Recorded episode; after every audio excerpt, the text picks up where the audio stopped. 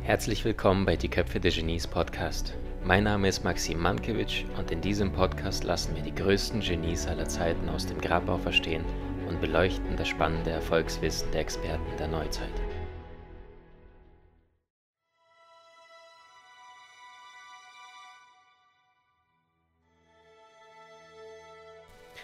Ein Assistent bekommt die Arbeit des Professors, sein Job besteht darin, die Arbeit zu kontrollieren, bevor die Studenten diese ausgeteilt bekommen. Nach nur wenigen Minuten klopft das wieder an der Tür des Professors. Der Assistent fragt verwundert, ob denn der Professor nicht den Fehler bemerkt hat. Der Professor antwortet, welchen Fehler? Der Assistent sagt, nun, es sind ja die gleichen Fragen wie letztes Jahr. Wollen Sie die Arbeit nicht anpassen? Darauf erwidert der Professor, aber nein, es sind zwar die gleichen Fragen, doch die Antworten haben sich verändert. Heute geht es um einen der bedeutendsten Genie aller Zeiten und unserer Geschichte. Es geht um einen berühmten Wissenschaftler, den es seitdem nicht mehr wiedergab. Sein Name Albert Einstein. Der Mann, der wohl das größte Genie der Wissenschaft aller Zeiten ist. Schon zu Lebzeiten war Einstein eine absolute Legende. Nach seinem Tod wurde er zum Popstar unter den Wissenschaftlern. Er erforschte die Geheimnisse zwischen Raum und Zeit. Über sich selbst sagte Einstein nur, ich habe kein besonderes Talent, ich bin nur leidenschaftlich neugierig. Er revolutionierte unser Weltbild innerhalb nur eines einzigen Jahres und stellte das, was Sir Isaac Newton ein paar hundert Jahre zuvor aufgestellt hatte, grundsätzlich auf den Kopf. Er war zielstrebig, hatte nur seine Wissenschaft im Kopf, was sehr, sehr häufig zu Lasten seiner Familie und Freunde ging. Doch das machte nur einen Teil seiner Persönlichkeit aus. Doch was machte diesen außergewöhnlichen Mann aus? Was inspirierte ihn und was war die verborgene Kraft hinter seinem Genie? All das erfährst du in diesem außergewöhnlichen Podcast. Am 14. März 1879 gegen halb zwölf Uhr Mittagszeit kommt Albert Einstein in der Bahnhofstraße 135 in Ulm zur Welt. Das kleine Baby war der Sohn von Hermann und Pauline Einstein. Er sollte später das größte Genie aller Zeiten werden, sein Name Albert. Seine Familie war jüdischer Herkunft und lebte seit Generationen im schwäbischen Land. Im Haus vom Einstein betete man nicht, die Eltern gingen nicht in die Synagoge, man achtete auch nicht auf die Speisevorschriften. Einsteins Mama war gebildet und spielte Klavier. Möglicherweise hat der Sohn dieses musikalische Talent von ihr. Der Vater war vom Beruf her Kaufmann und Teilhaber in einer Bettfedernhandlung. Die Eltern erzogen Einstein und seine jüngere Schwester Maya frei und alles andere als autoritär. Die Eltern vermittelten den Kindern bereits in der Frühe einen Sinn für Geborgenheit und unterstützten die Talente ihrer Kleinsten, sobald diese sich zeigten. Sie wollten ihre Kinder zu selbstständigen, freien und toleranten Menschen erziehen. Und eigenständig war der kleine Albert schon im sehr, sehr frühen Alter denn er begann erst im Alter zwischen dreieinhalb und fünf zu sprechen. Daher nannte ihn seine Nanny sehr, sehr häufig Deppert, da er alles wiederholte. Beim ersten Mal zunächst einmal leise für sich selbst und beim zweiten Mal laut für all die anderen um ihn herum, was möglicherweise von seiner Unsicherheit erzeugte. Beim Spielen auf der Straße war er sehr häufig abseits von anderen Kindern und hing seinen Träumen nach. Im Alter von vier bekam er vom Vater einen Kompass geschenkt und war sofort fasziniert von der Nadel, die wie von Geisterhand immer in die gleiche Himmelsrichtung zeigte. Da musste etwas hinter den Dingen sein, das tief verborgen war, schrieb er später. Im Alter von zwölf las er begeistert Alexander von Humboldt Kosmos. Der Sinn für das Geheimnisvolle, Schöne und Wunderbare, eine heilige Neugier war die Triebfeder seines ganzen späteren Lebens. Albert Einstein war kein schlechter Schüler, anders als viele vermuteten. Seit 1880 lebte die Familie in München und um ihn auf die Schule vorzubereiten, erhielt er ab 1884, ab 1884 Privatunterricht. Ein Jahr später begann er mit Violinunterricht. In der Volksschule war das Albertle der Beste seiner Klasse. Er besuchte das Leopold-Gymnasium. Dort war er zwar ein Außenseiter, hatte aber gute bis sehr, gute Noten sehr gut in naturwissenschaftlichen Fächern und in Latein, gut in Griechisch. Dann aber musste Einstein seine erste Erfahrung mit Ungerechtigkeit und Missgunst machen. Wegen des auch schon damals um sich greifenden Antisemitismus mussten die Eltern nach Mailand ziehen.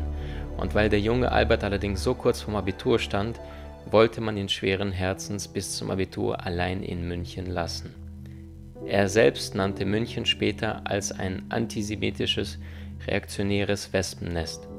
Eine Bemerkung, die nicht verwundert, wenn man bedenkt, dass sein damaliger Klassenlehrer ihn kurz vor Weihnachten wüst beschimpfte, aus ihm werde nie etwas werden und er solle die Schule verlassen.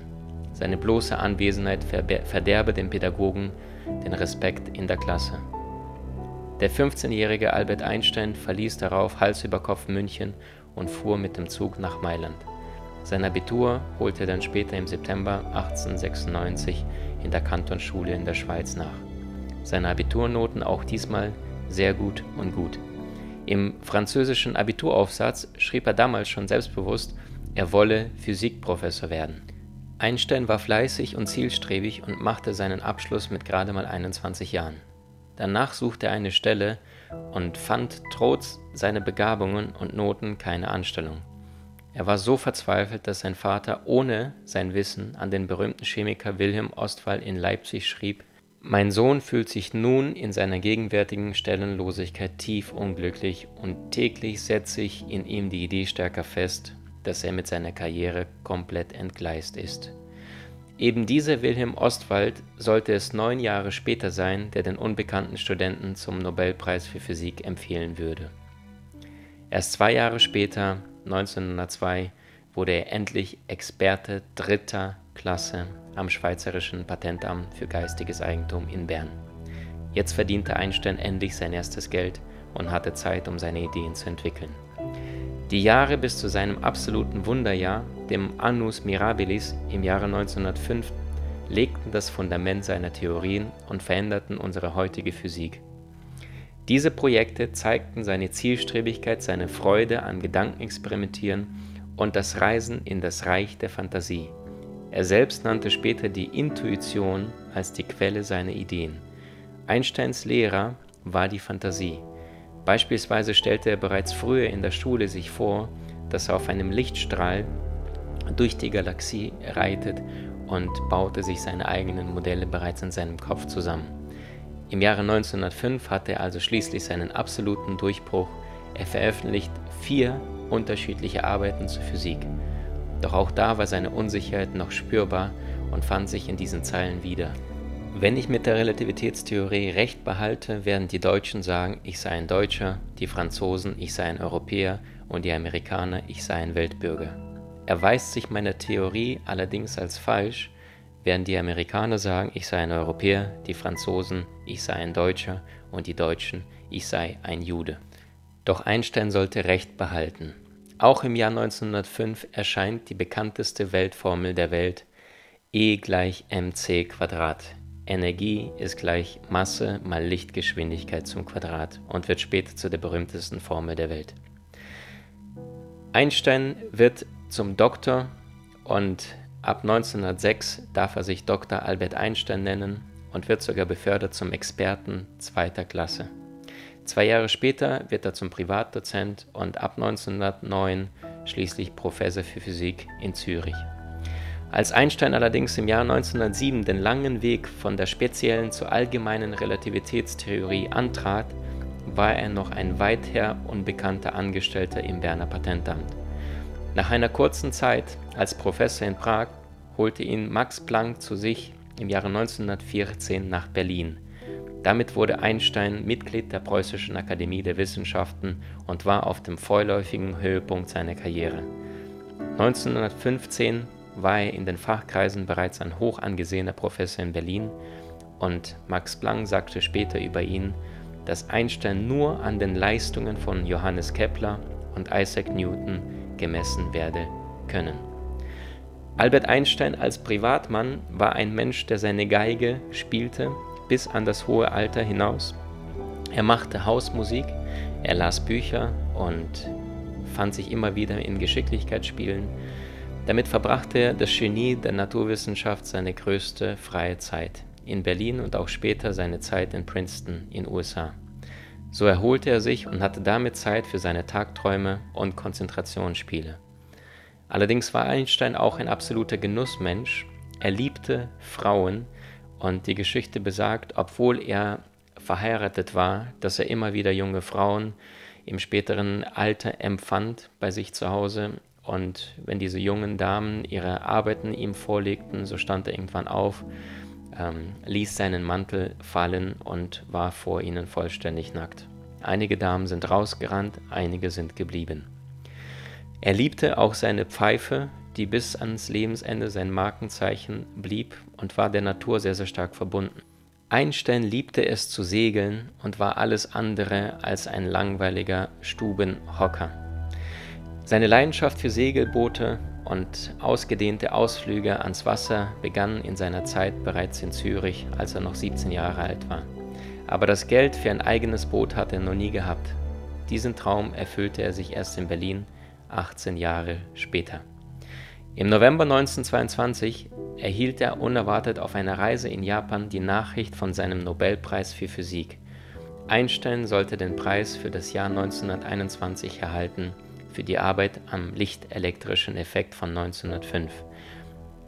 Ähm, dieser lichtelektrische Effekt bildet heute die Grundlage für den modernen Laser und findet sich in unseren CD- und DVD-Playern. Wohlhabende Freunde schenkten Albert zum 50. Geburtstag ein komfortables Boot, einen Tümmler. Diesen Jolenkreuzer nannte er liebevoll sein dickes Segelschiff. Vier volle Sommer genoss Einstein das Landleben nahe bei seinem Boot in Kaput bei Potsdam. Oft blieb er den ganzen Tag draußen über Wasser. Er wollte weg von all dem Trubel und ganz allein seinen Gedanken nachhängen.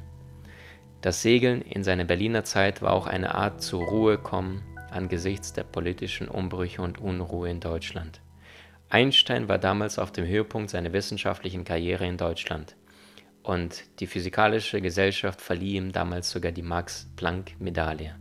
Genau 50 Jahre zuvor hatte der 21-jährige Max Planck damals in München seine Doktorwürde erhalten. An dem Tag der Verleihung der Medaille musste Einstein allerdings auf dem Weg zum Physikalischen Institut an fast tausend gröhlenden nationalsozialistischen Studenten vorbei. Einstein hatte diesen Tag nie vergessen, wie er später bitter notierte. Für ihn war seine Zeit in Berlin abgelaufen, das wusste er. Vor der zunehmenden Jugendfeindlichkeit flüchtete Einstein im Jahr 1933 in die USA. Obwohl er im gleichen Jahr noch einen Vortrag in Berlin halten sollte, kehrte er dennoch nie zurück. Noch von Belgien aus erklärte der überzeugte Pazifist am 28. März seinen Austritt aus der Akademie und kehrte am 16. Oktober wieder nach New York zurück, weil er, wie er sagte, in einem Land leben wolle, das politische Freiheit, Toleranz und Gleichheit aller Bürger beschütze. Er sollte nie wieder den deutschen Boden später betreten. Doch auch in seiner späteren Wahlheimat USA war er ein unbequemer Mahner und Kämpfer für den Frieden. Doch sein Pazifismus wurde nach der Machtergreifung Hitlers auf seine harte Probe gestellt. Im Juli 1939 erfuhr Einstein von den neuesten Entwicklungen, die aus seiner Formel E gleich mc entsprungen waren. Diese Formel beschrieb, dass man aus Masse Energie und aus Energie Masse gewinnen könne. Angewandt auf das Atom und seinen Kern war die Idee der Kernspaltung und der ungebremsten Kettenreaktion geboren. Damit war klar, diese ungebremste Energieentwicklung könnte in einer Bombe, der Atombombe, umgesetzt werden. Einstein fühlt sich gefordert und schreibt am 2. August 1939 dem Präsident Roosevelt einen Brief. Darin weist er auf die Gefahr hin, dass Deutschland eine solch schreckliche Waffe in die Hand bekommen könnte, und er empfiehlt, die Forschung zur Nutzung der Kernenergie und damit auch zur Entwicklung der Atombombe zu intensivieren. Rückblickend gestand Einstein, den Fortschritt der Deutschen überschätzt zu haben und erklärte, ich war mit der furchtbaren Gefahr wohl bewusst, die das Gelingen dieses Unternehmens für die Menschheit bedeutet. Aber die Wahrscheinlichkeit, dass die Deutschen am selben Problem mit Aussicht auf Erfolg arbeiten würden, hat mich zu diesem Schritt gezwungen. Es blieb mir nichts anderes übrig, obwohl ich stets ein überzeugter Pazifist gewesen bin. Töten im Krieg ist nach meiner Auffassung nichts Besseres als ein gewöhnlicher Mord. Bis zu seinem Tod kämpfte Einstein für seinen Traum von einer Welt ohne Krieg und Konflikte. Immer wieder wies Einstein auf die Gefahren der Massenvernichtungswaffen hin. Seine persönliche Botschaft an die Nachwelt lautete, Liebe Nachwelt, wenn ihr nicht gerechter, friedlicher und überhaupt vernünftiger werdet, als wir es sind, bzw. gewesen sind, so soll euch der Teufel holen.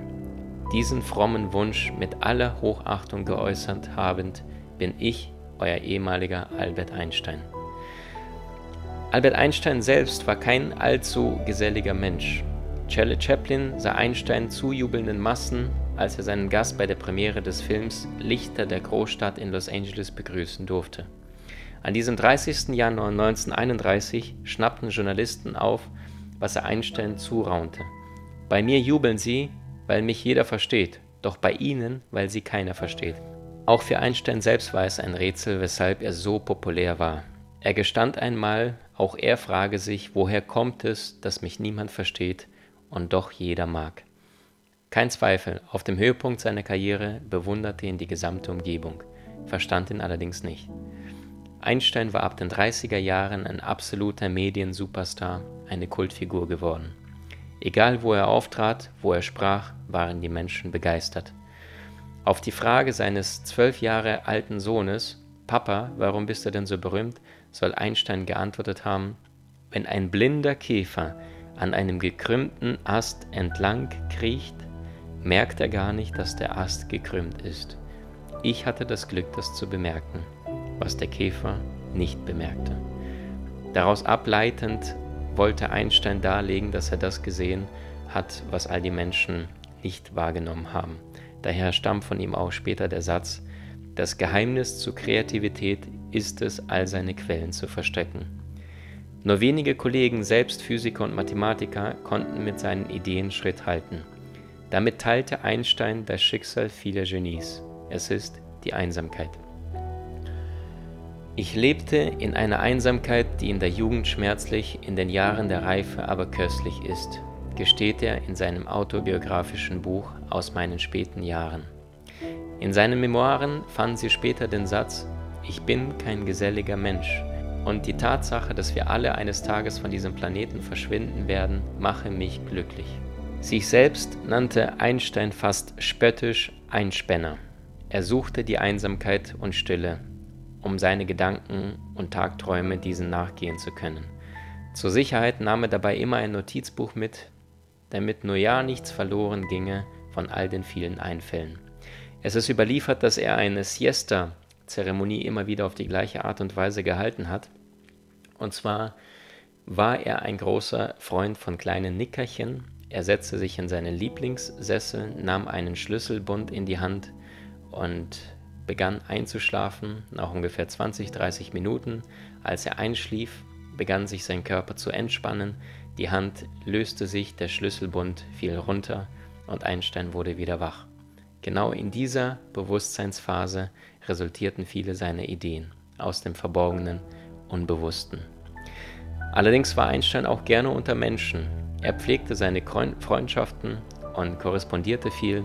Im Gespräch suchte er witzige Pointen, erkannte seine eigene Wirkung auf die Menschen.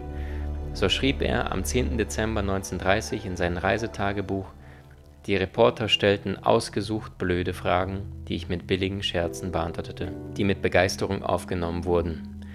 Warum steckte Einstein auf dem berühmten Foto seine Zunge heraus, ist die Frage.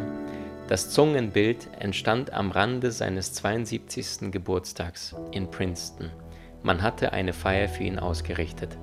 Einstein wurde an diesem Ehrentag immer wieder von Fotografen bedrängt. Schließlich war Einstein ein Medienstar. Die Journalisten wollten hören, was der große Physiker und Nobelpreisträger zur Politik zu sagen hatte.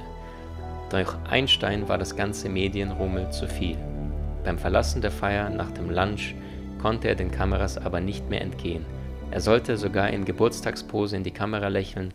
Immer wieder betont Einstein, es ist genug, es ist genug, aber die Paparazzi geben einfach keine Ruhe. Sich der Konsequenzen durchaus bewusst, streckt er mit einem schalkhaften Lachen dem verblüfften Fotografen die Zunge heraus. Dieser drückt sofort auf den Auslöser und so entsteht das Foto, das später um die Welt gehen sollte.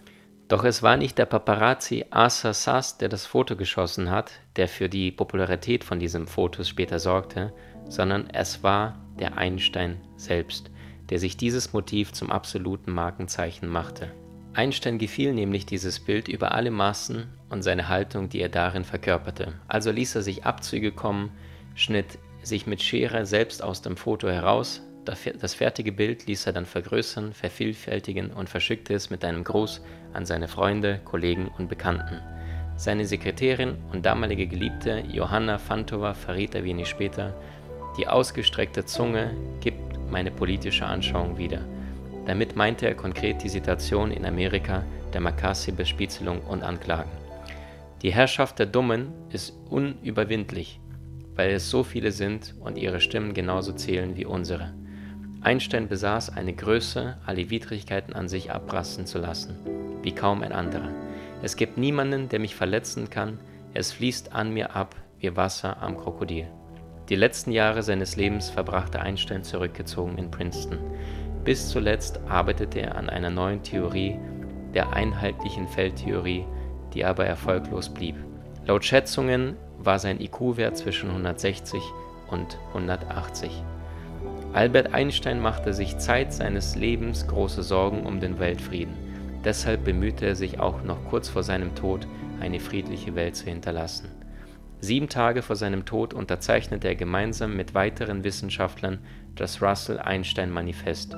Der Text sprach sich für eine Abrüstung aus. Seine letzte Notiz kurz vor seinem Tod beschäftigte er sich mit der Rede anlässlich des Jahrestages der israelischen Unabhängigkeit. Leider konnte er diese Rede selbst nicht mehr halten, da er ins Krankenhaus kam, wo er schließlich im Alter von 76 Jahren an inneren Blutungen verstarb. Die letzten Worte sprach er in seiner Muttersprache Deutsch, da die anwesende amerikanische Krankenschwester es leider nicht verstehen konnte, blieben die letzten Worte von dem bedeutendsten Genie unserer Geschichte leider ein Geheimnis. Einstein stirbt am 18. April 1955 in Princeton.